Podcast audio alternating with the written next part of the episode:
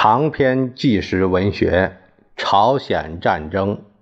未曾透露的真相》，作者约瑟夫·古尔登，由谭峰、于斌、蒋伟明翻译，教义谭峰、于斌，由事了不讲。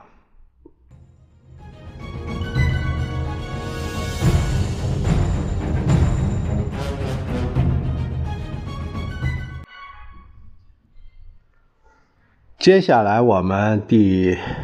继续第十三章的内容，题目是麦克阿瑟再度乐观。麦克阿瑟没有丝毫紧张的迹象，恰恰相反，十一月十四日，他在与他的政治顾问威廉·希伯尔德谈话时极为乐观。他说，他的近期目标是摧毁鸭绿江上的桥梁。这样便切断了满洲和前线之间的联系。与此同时，远东空军将摧毁敌军后方集结地域，这样共产党人就不能在朝鲜生存下去。麦克阿瑟对希伯尔德说：“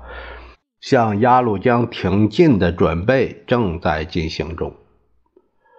至为重要的是，在鸭绿江封冻之前赶到那里。”中情局估计江水将在十一月二十四日、十二月十日之间封冻。如果他的进攻能够赶在封冻前成功的话，战争就会结束；否则的话，他认为除了轰炸满洲的目标以外，没有别的选择。人所共知的是，如果这样做，就大事不妙了。几乎可以肯定，苏联人会进行干预。他希望不必采取这种极端的行动。如果联合国军能够成功的推进到边境，麦克阿瑟认为战争就会结束。中国政权也能够证明他们确实有意愿帮助一个共产党邻国，并且有能力打一场现代战争。这样，他们就会在无损面子的情况下撤出朝鲜。三天之后，就也就是十一月十七日，马卡瑟在与木桥大使的一次谈话中坚持说，不超过三万的中国人可能已经渗透到北朝鲜。如果多于这个数目，就会被空中侦察发现。他的全力进攻将在十天之内肃清仍在北朝鲜和中国人手中的所有地区，然后。他将把所有中国战俘押送到边界，并释放他们。接着，把第八集团军撤到日本，让第十军、联合国其他部队、韩国军队占领朝鲜。在麦克阿瑟看来，中国人仅仅是推迟了，但并没有阻止他进军占领整个朝鲜。接下来的题目是联合国中的僵局。十一月。在外交方面，美国在联合国陷入了僵局。美国在几个方面采取了行动，但每一个行动的主要目标都是力图使中国人放心，美国无意侵犯他们的边界。十一月八日，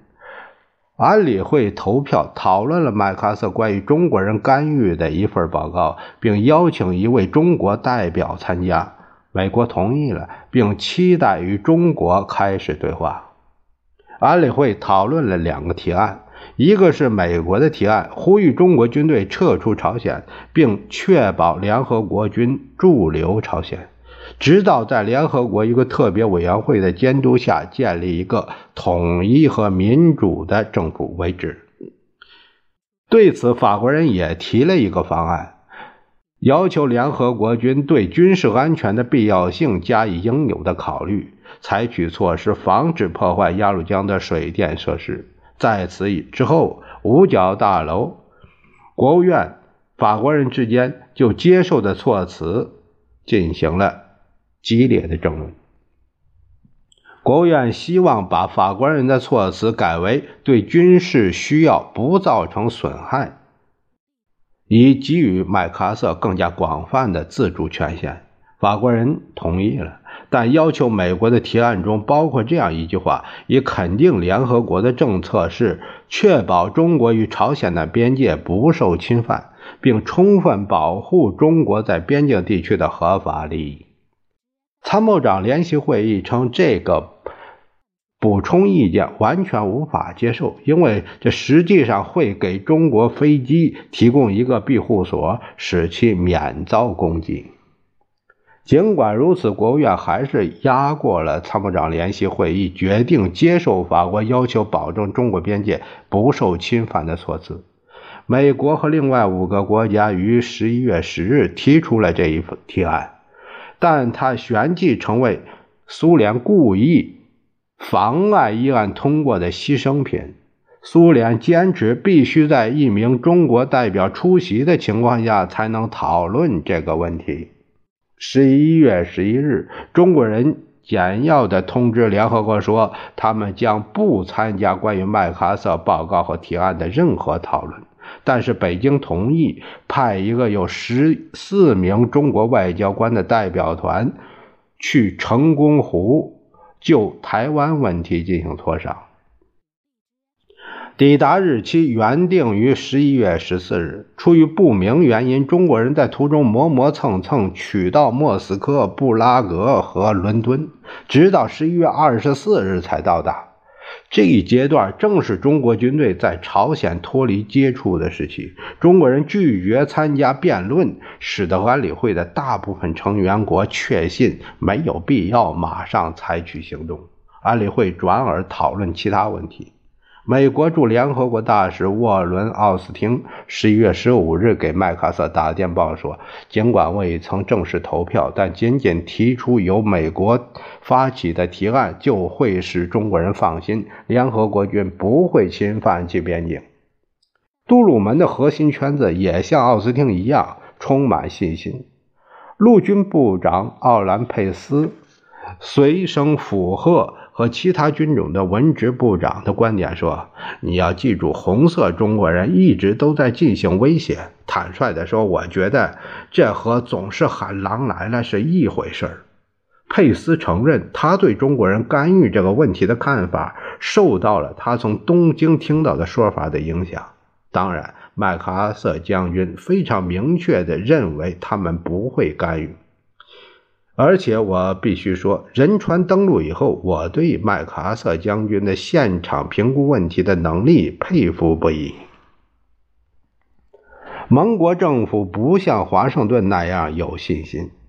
十一月中旬，很多友好国家的外交官都向华盛顿转达了警告。瑞典驻北京大使报告说，大批中国共产党军队正开往朝鲜。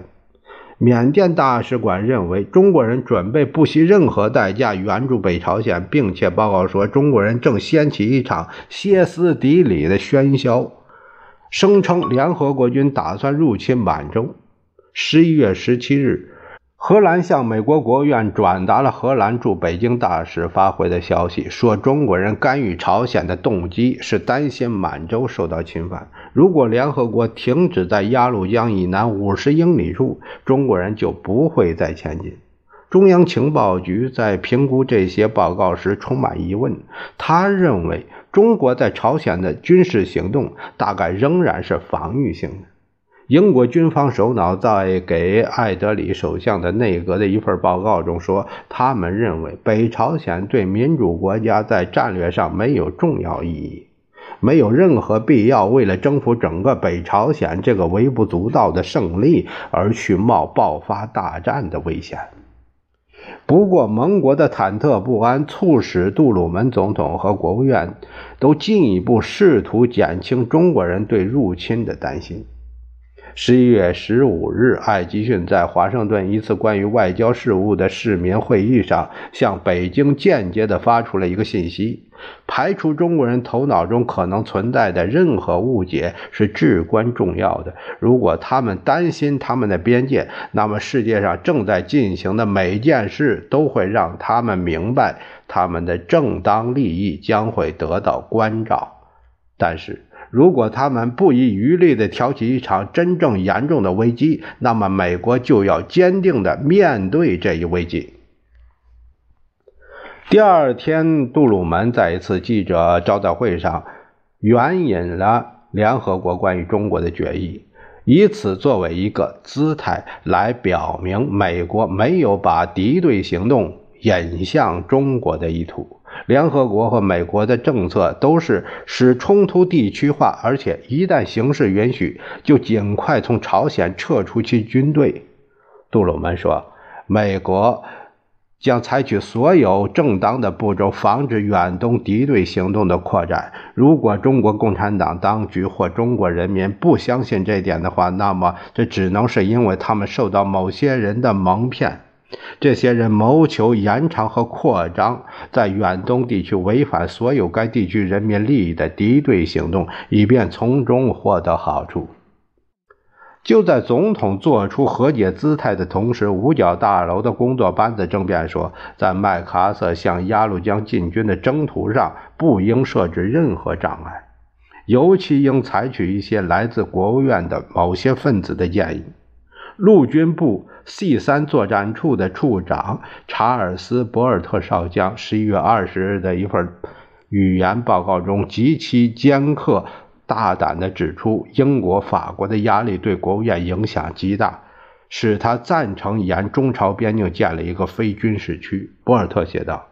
：“C 三坚定不移地反对建立一个缓冲区，做出这样的承诺会严重的束缚美国和联合国的军事行动，而不会有任何迹象表明美国将从中国人那里得到任何利益。”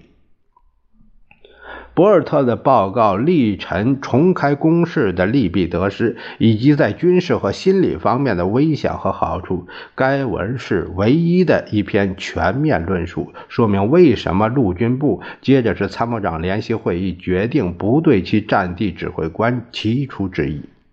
博尔特写道：“不发起全面攻势的唯一理由是，它会造成全球战争的巨大危险。”他把军事局势看成是相持不下，不管麦克阿瑟采取攻势还是按兵不动，苏联人和中国人都会按他的既政方针行事。博尔特对中国人的能力并不担忧，不必设想中国共产党会成功的把目前在朝鲜的联合国军队赶出朝鲜，除非他们得到苏联地面和空中力量的大力支援。在目前的优势条件下，麦克阿瑟的部队拥有足够的力量守住在北朝鲜的任何战线。博尔特并不希望干涉以辅助实施的计划和政策。在中朝边界附近继续实施进攻，毫无疑问会在某种程度上加剧而不是减缓局势的紧张程度。然而，越过三八线的决定是基于在朝鲜全境清除共产党军队的考虑。有鉴于此，任何越过朝鲜边界的进攻，在国际上都会被认为是一种明显的军事侵略行为。同样的原则也适用于目前的局势。因此，把所有的共产党军队赶出朝鲜，据信可能会使我们更有机会实现冲突地区化。此外，面对今后的侵略，恃强则阻遏之，示弱则纵容之，此乃至理名言。除非麦克阿瑟提出他无力继续开展行动，否则停止攻势对美国公众来说完全无法接受，而且与我们为之战斗的原则也大相径庭。陆军部计划处在一份相关的报告中建议采取比地面攻势更为激烈的行动，应该通过联合国或由美国单方面向中国人提出一项最后通牒，要他们离开朝鲜，否则美国将对满洲的军事设施发动空中和海上攻击。更为甚者，美国应采取一切必要步骤，一旦总统下令，确保有能力立即对中共使用原子弹。在后来的几个月里，麦克阿瑟将军在华盛顿因主张严厉打击中国而备受批评，但五角大楼的官员在他之前就鼓吹使用核武器。国务院最后促成了一项妥协方案，它虽远未达到以核武器相威胁的程度，但是比英国关于建立一个非军事区的要求走得更远。国务院在官僚争斗中拥有优势，应归功于艾吉逊的循循善诱。他在迪安·拉斯克这位国务院的助理国务卿奉命起草一份给麦克阿瑟的电报一事上可见一斑。电报命令麦克阿瑟停止在一条不触及但又能含制着鸭绿江的战线上。这下面有作者有一个注解，他说。当时的情况表明，尽管拉斯克是以彬彬有礼的方式插手此事，但他还是应参谋长联席会议的邀请而为。正如档案所云，他所撰写的参谋长联席会议嗯所拟发给麦克阿瑟的一份电报的修改文本，拉斯克在一个说明暗语中承认，国务院并没有责任起草这份电报。但一份修改文本也许是提出我们观点最方便的方式，因此拉斯克便着手撰写电报全文。他提供了他家的电话号码，电话号码是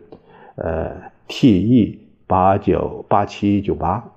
以便呃在我可以提供任何帮助的时候使用。参谋长联席会议发出电报之前，仅在这个个别地方进行了不很重要的校定。拉斯克的命令以开诚布公的政治警告开头，啊，是这样说：如果因你部直取朝鲜和满洲、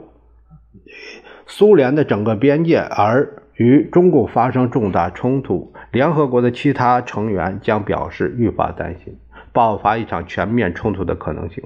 这也许会导致在联合国内部失去支持，但也涉及不断增长的军事性质的风险。拉斯克接着提及了联合国的情绪，即沿边界建立一个军事非军事区，以减少中国人对联合国军对东北采取军事行动的担心，以及苏联对弗拉迪沃斯托克（其实海参崴）。啊，所表示相应的敏感。参谋长联席会议、国务院、国防部以及其他官员的一致意见是，麦克阿瑟的任务保持不变。不进攻边界，也许可以为中共提供一个台阶，他们可撤回满洲而又不失面子，而且这也可能减少俄国人对弗拉迪沃斯托克海参崴安全的担忧。这种担忧也许是俄国人施加中共干预朝鲜的根源。拉斯克以间接但明白易懂的措辞，似乎是在敦促麦克阿瑟不要直取鸭绿江，而是在防御阵地按兵不动。这封电报是华盛顿不愿意给麦克阿瑟下达措辞清晰的命令的又一个绝好例证。这也表明华盛顿无意采取冒险政策，他要告诉中国人和苏联人，联合国军打算根据联合国的指示占领北朝鲜并停留在那里。中国人任何扩大战争的行为都会受到严重的回应。美国确实不会在亚洲从中国人那里赢得一场地面战争，但是美国的空中力量会把中国所有的主要城市炸成废墟。中国领导人将不得不考虑这一损失。整个十一月，美国的所作所为都是在推测中国人会做什么，而不是美国人能做什么。中国人短暂的第一次战役让他们明白，他们可以惩罚联合国军队不受回击，而且华盛顿的官员不会下令打击他们的后方基地。美国要打一场默许敌人本土不受攻击的战争，这在美国军事史上还是第一次。然而，麦克阿瑟却不打算听从参谋长联席会议。拉斯克电报中的告诫：电报抵达朝鲜时，他已经发动了一场公开宣布的攻势，以结束战争，而不管中国人会怎么样做。